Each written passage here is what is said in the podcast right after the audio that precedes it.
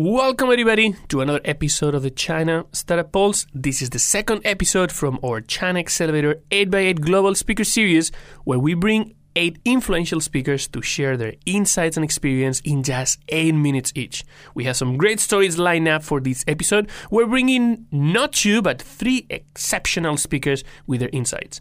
First up, we have Mikaal Abdulla, co founder and CEO of 8 Securities, Asia's first mobile only investing service and robo advisor that was recently acquired by SoFi.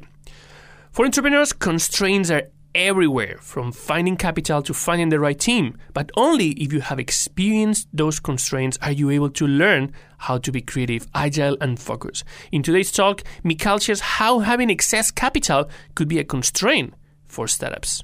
Our second speaker is Lily Liu, an angel investor and also co founder of fintech startup Earn.com that was acquired by Coinbase. In her talk, she breaks some of the biggest myths of being a CFO and explains how being a chief financial officer is more about managing risk holistically and the role in a company's long term sustainability.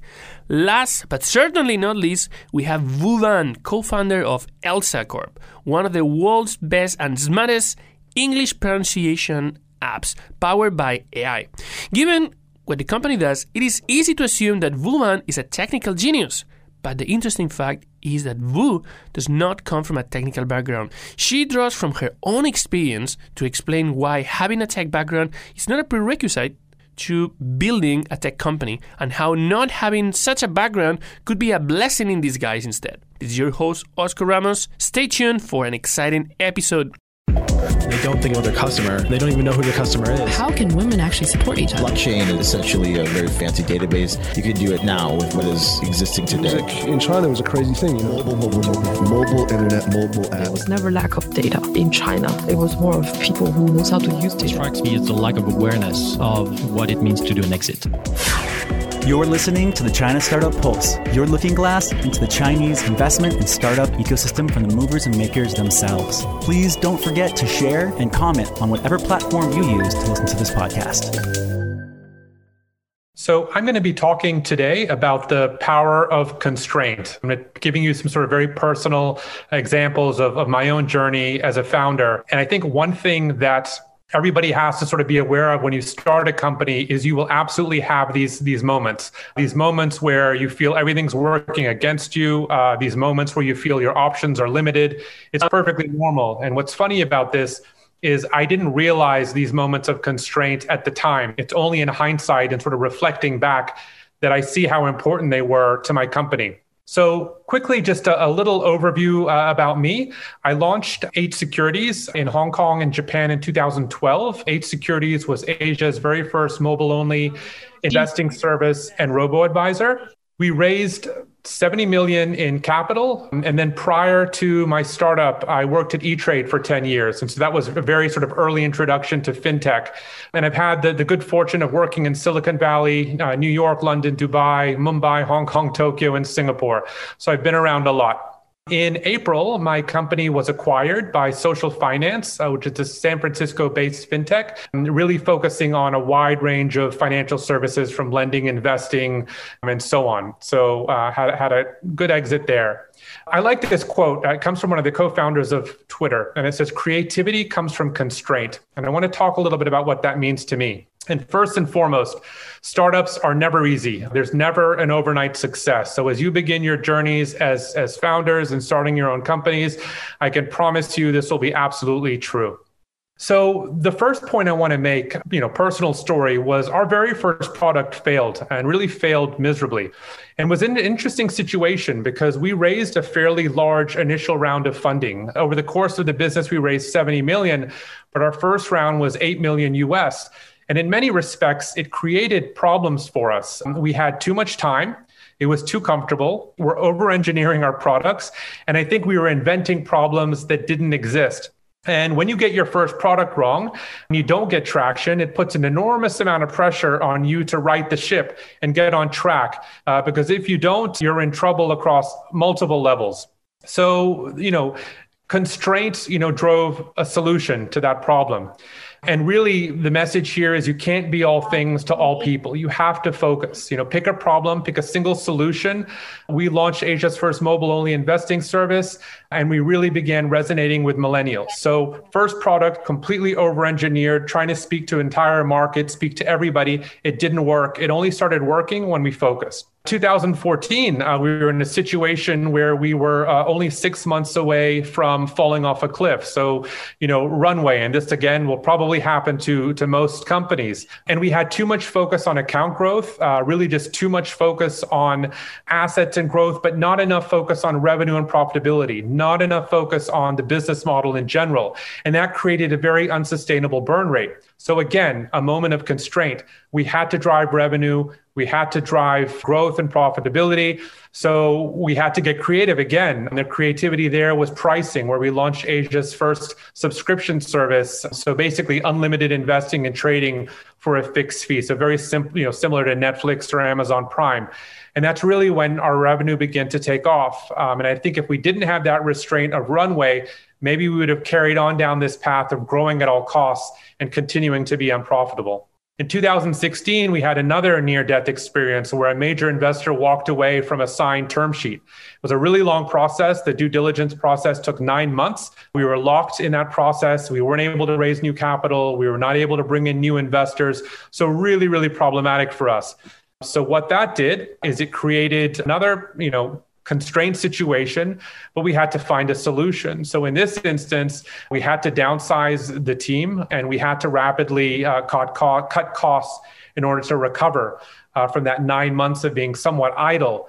Um, and we had to get really creative um, and we automated almost everything in the business when you don't have three four resources on something you better figure out a way you know to automate it and it made the business so much stronger uh, than it was um, at the time and then, really, from 2017 to 2020, the business really took off. It really began to, to rocket. But I want to make the point that the first five years were incredibly difficult, and we made a lot of mistakes and we had a lot of constraints, many of them, you know, our own fault, but they were there nonetheless. And again, in hindsight, it was those constraints that I think really made the business what it is today.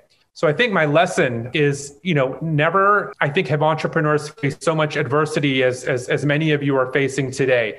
There's constraints everywhere. You're having constraints in terms of raising capital. You're having constraints, perhaps, in terms of finding the right team. Um, the market is giving you constraints. It's just unlimited, uh, really difficult. But you know, I want everyone to really embrace these constraints. It'll make your business stronger. If you're able to succeed through this environment, you'll have a very, very strong business at the other end. So, with that, I'll stop. And I just wanted to share my experience with you the importance of constraints. You will face constraints, but embrace them. Thank you. Well, um, it's a little bit early my time. It's uh, you know one of those in between hours at 4 a.m. I'm here in uh, the Bay Area.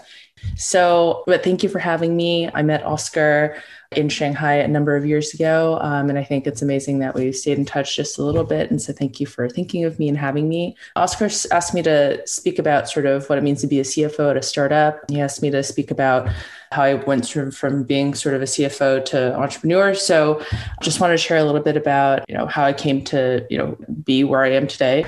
A lot of it was not necessarily intentional, but just a little bit about sort of how I got started. I'm from here in the Bay Area. I started, you know, if you go to the left, Chinese American. I was born and raised here in Piedmont, California, which is where I live now. I have uh, I put a little icon of like a violin on there because I was like a very um, a very sort of typically uh, Chinese American kid. I played the violin. I swam, no balls to injure my head. Right. I studied really hard from a young age. I was going to be a doctor, right? Hence, like little pre med sign over there. I was a pre med in college. I went to Stanford. And so I kind of, you know, did everything the way I was supposed to do things.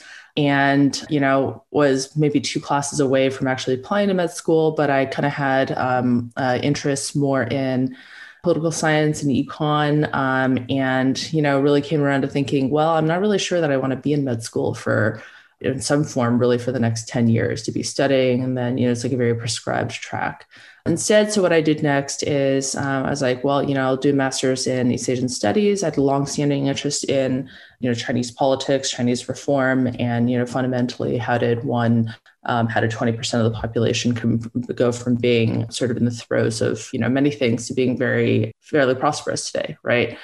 I kind of landed a little bit randomly into the business world. So um, I, you know, almost by accident got an internship with Morgan Stanley in Hong Kong, all the way to the right. Ended up joining McKinsey in New York, worked in private equity at KKR, and had also, you know, traveled around the world, worked in, you know, quite a number of places, worked or studied in quite a number of places. So I was, you know, been very fortunate and was also sort of, you know, also fairly conscious about being associated with, you know, institutions, right? Because that's kind of the way you're supposed to do it. And, you know, I will say that they were, you know, very good places for to be trained professionally. And then, so I did that from when I graduated and up until 2011. And then, you know, I joke that kind of all fell apart a little bit, right? So I took this crazy job in 2011 where I built a hospital in China, about three hours away from Shanghai. That's how I originally got to know uh, Oscar. And we, you know, had basically plot of dirt and we built this 500 bed hospital, um, which is still operating today. And that was really like my first startup, if you will, although not necessarily what you think of when you think about a startup, is where you think about software and apps and technology and so on and so forth. But this is really my first startup. And they asked me to be the CFO. And I didn't really, honestly, I didn't really know what that meant. But I feel like at the time I was like, okay, well, you know, I can probably go figure it out. And, you know, I talk about that experience at length, but it was a very, very challenging experience and also a very character forming uh, experience. And then the second startup I did, um, I was also the CFO. I took over this company called 21 Inc., which was heavily funded, had like a lot of press about it, but was actually a very, very distressed company. They basically raised too much money, had a huge amount of kind of debt burden, had a lot of press to kind of live up to. And so we took over a company with negative 50 million on its balance sheet in terms, in terms of all its liabilities, with no working product, no functioning team. And we had to both get out of all of that and uh, and we ended up starting an entirely new company um, in that which earn and then end up uh, selling that to coinbase so i kind of joke that you know these these two sort of experiences, a lot of the time I was like, well, you know, I don't really know anything about building a hospital, right? I don't really know anything about Bitcoin mining hardware. And then starting a company where you're basically selling, you know, pay per email response. Well, I don't think anyone really knows anything about that per se. And so, what does being a CFO have to do with any of this, right? and then now I've started a couple of other a nonprofit or for-profit related to related to pandemic stuff. But anyways, so for me, I've never actually considered myself as being a CFO. I kind of fell into that position because you know here were some of the things that uh, I considered you know, be my core skill sets, and then in the you know situations I was in, the way that that was the most useful was I suppose taking on the role of being a CFO, right? And so what are those things? thinking pragmatically, right? Thinking in a structured way, being able to solve business problems and that are, that are sitting in front of you, doing that in an uh, analytical way. For me, I've always seen a lot of stuff happening in the business world and really, you know, uh, particularly in the startup world, is really just being applied common sense. In my view, sort of, you know, a startup is ultimately a business and a lot of the business principles that you learn you know for large companies is actually very similar to what gets applied um, with small companies you know part of the big difference being in a large company obviously things are very established. There's an existing business model. In a small company you're looking for that looking for product market fit. But you know a lot of the things that sort of drive product market fit and whether you're going to be successful to me are it actually can't be that complicated. Otherwise it will never scale right? And then you know the other big difference between working in the very large institutions which i've done plenty of and being in a startup situation is that you're just willing to do what it takes because startups they all look like this when you start right and so, you know, if there's an expectation for existing structure, then, you know, there isn't a whole lot to stand on. So you kind of sort of got to do the bootstrapping yourself, of course, right? So as I kind of went into these situations, the way I ended up being the, you know, CFO was, you know, I always approached the the situations and companies I was working in is sort of how could I be the most useful, right? And so, you know, thinking pragmatically, thinking in a structured way, being analytical, looking at problems. You know, for a CFO, I think, you know, one of the conceptions people have is that you're just managing money, right? You're doing spreadsheets, crunching numbers, and, you know, there's like the stereotype, there's kind of like the green eye shade accountant sitting behind a desk and like, you know, doing your numbers, right? So I think that that um, perception can exist and comes from the role that a CFO can typically play in a larger setting. But I really thought about it as, you know, in a company, yes, you are to an extent managing money, but if your role is to sort of take a longer perspective, think strategically about resource allocation, because startups are so risky, you're not, it's not so much about managing money because a lot of times you don't have very much of it. It's really more about managing risk, right? In managing risk in terms of you know how you spend your more important resource which is actually really time oftentimes than money um, because those two are so interrelated and uh, and helping your team kind of figure out all right what bets do we want to take in terms of product, the products that we want to build, the features that we want to build, where we do want to deploy our limited capital, what sort of team members are going to be making the biggest difference, right? And inherent in a lot of that is thinking about business strategy, product market fit. And so, you know, that's for me one of the big differences between being a CFO in a, in a very structured setting, right? Uh, which is more about managing money, right? And in a startup setting, it's really uh, taking a more holistic approach to managing risk, um, and principally not just around how you spend your money, but also how you spend your time. So, you know, as a CFO of a startup, you know, that might have been my title, but, you know, like many other people in early stage business, a big part of the value and my job is how can I grow the business, right?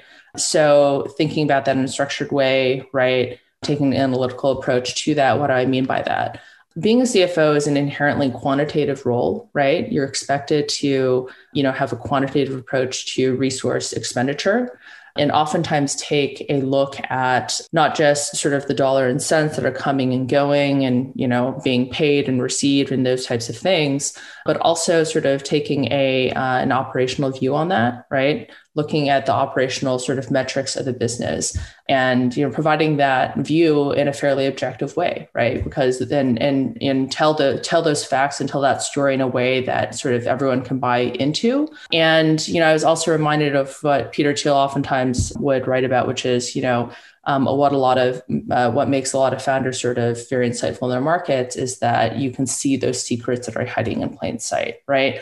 And so, you know, the role of being a sort of, you know, the CFO, at least in my view, has been not just about the dollars and cents, but also, you know, helping reveal those types of secrets through data, through analysis. And it's not, and that applies to the market that you're in and sort of, and bringing that, you know, perspective to bear. Because uh, ultimately, what that does is it has a big influence on how you allocate resources, right?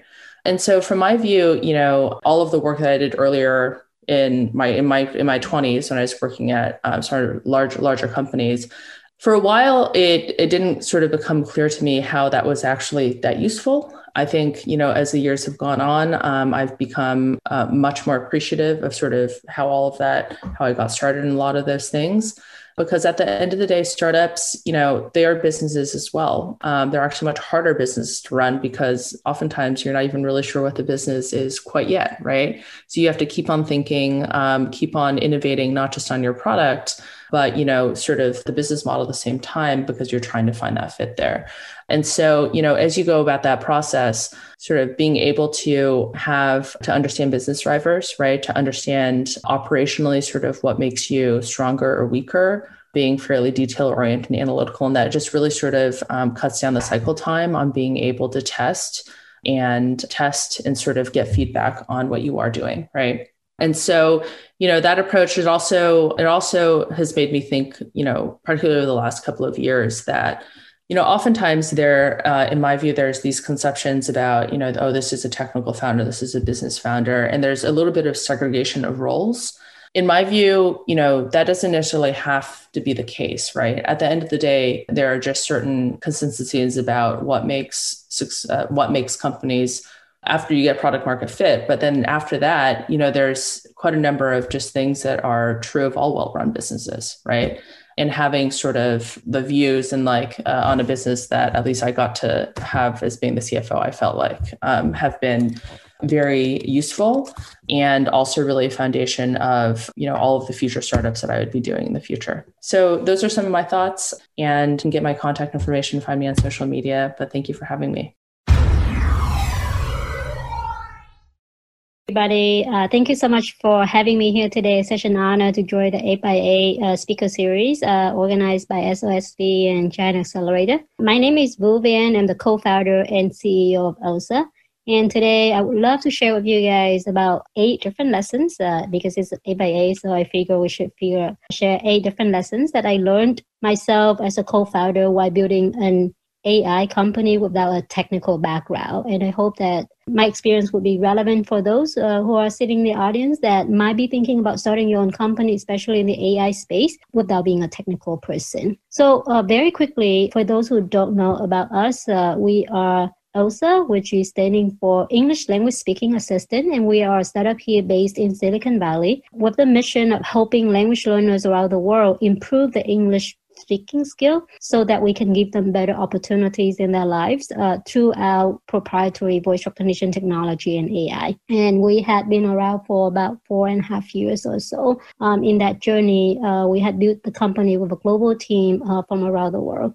The first lesson I learned uh, when I started the company about four and a half years ago was that you're not a technical person, uh, so I myself did not build a solution first and then go start this company. I started with a problem itself. I did not start with a technical solution. And the problem was that I want to solve this big speaking challenges for a lot of language learners around the world, including myself, who has spent years and years of learning English and a lot of money. And yet, it might be the case that we could be reading really well, we could be writing really well, but when it comes to speaking, people had a really hard time understanding you. And that really hurt your confidence. That really hinder your potential ability to achieve different opportunities in our lives. And that was the problem that i started with. I did not know what solution that we need to offer but i knew that that was a problem big enough that somebody should be addressing that. And i would love to be a part of that finding that solution.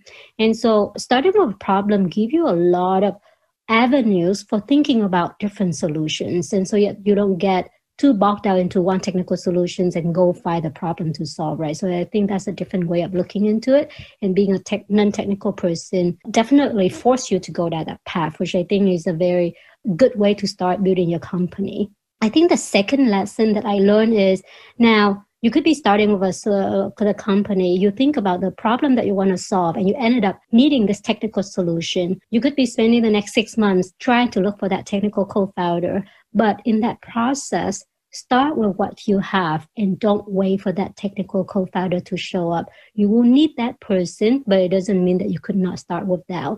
Because again, starting a company is not just about building a product right at the beginning. It's about researching, understanding what you know and what you don't know about the market. What is the right solution that people need, and how are you going to address that challenges for the market? So what we did at the beginning was I did spend a lot of time just doing market research, trying to even launch a marketing campaign that telling people that, hey, if there is a solution that can help you with speaking English using technology, would you be interested? I launched a waiting list that within the first week or so, we had like 30,000 people signing up on the waiting list. We did not even have a concept of the product. We did not even have a technical solution.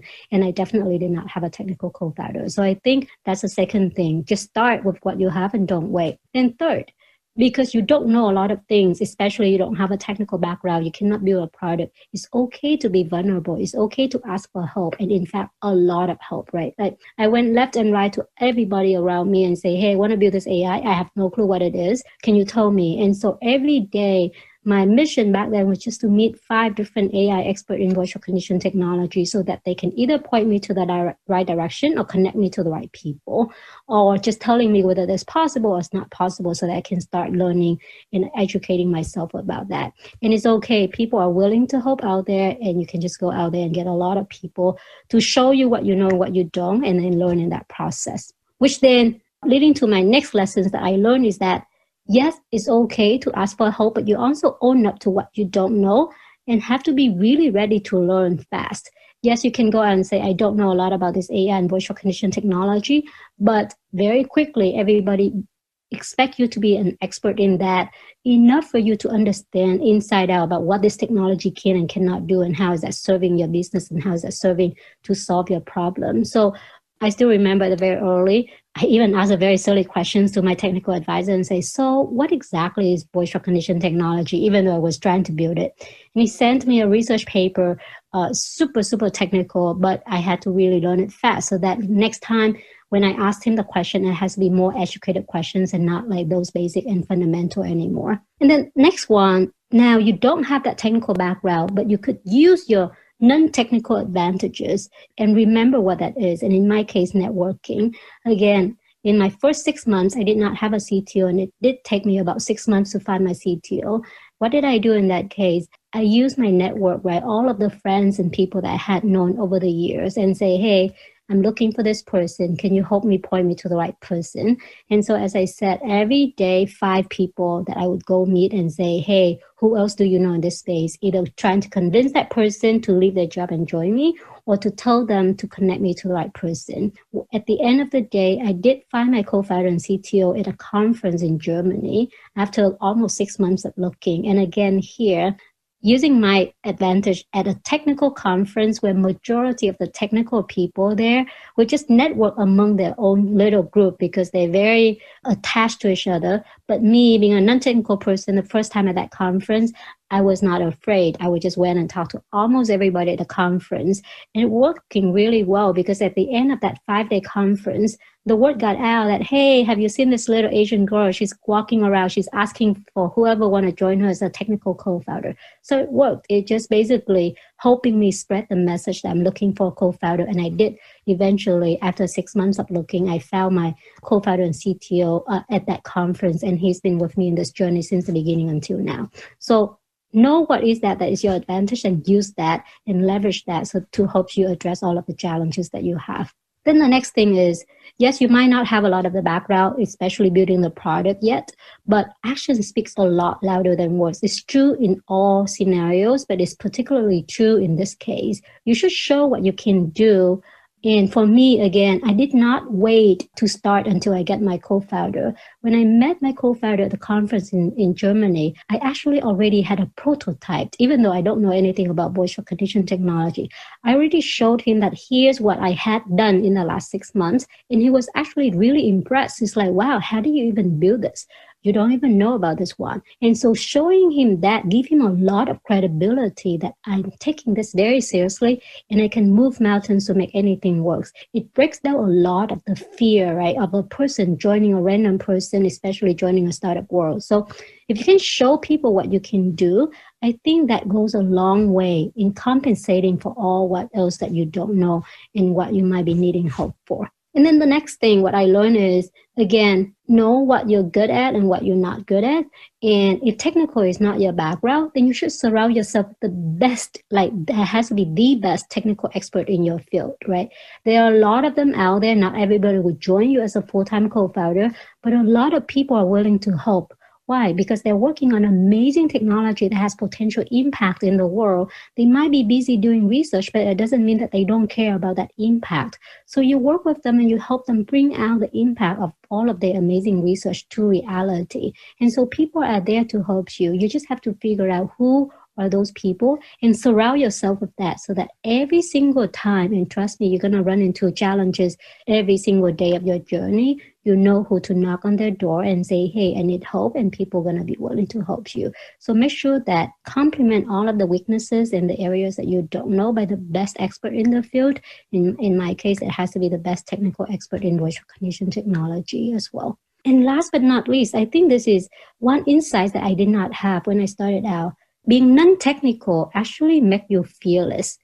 And you are not constrained by what you can and cannot do at all why is that? Because when you're not technical, you don't know what technology limitations are. So in my case, I just came up with this crazy idea that, hey, I'm going to use AI and voice recognition technology to listen to people speak English figure out what they do right and wrong and giving them mistakes. Now, that concept has been there in research, but people have not really brought it out to application because people said there's not enough data or there's no way we can do it accurately. I did not know any of that limitations. And so for me, it's simple. If Siri can listen to people speaking English well, why can we not turn Siri into something that can teach people English?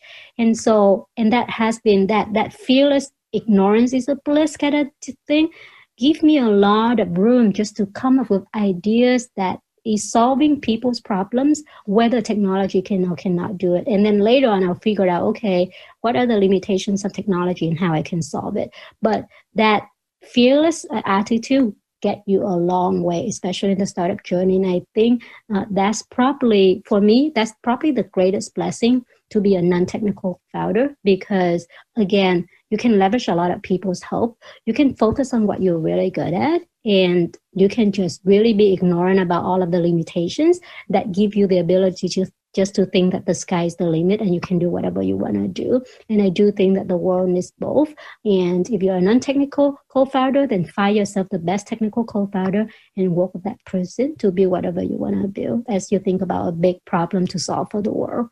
So I think that's all I have for today. And thank you so much for giving me the chance to share all of what I have learned in my last few years as I started my company. And would love to um, to learn from everybody else as well. Thank you.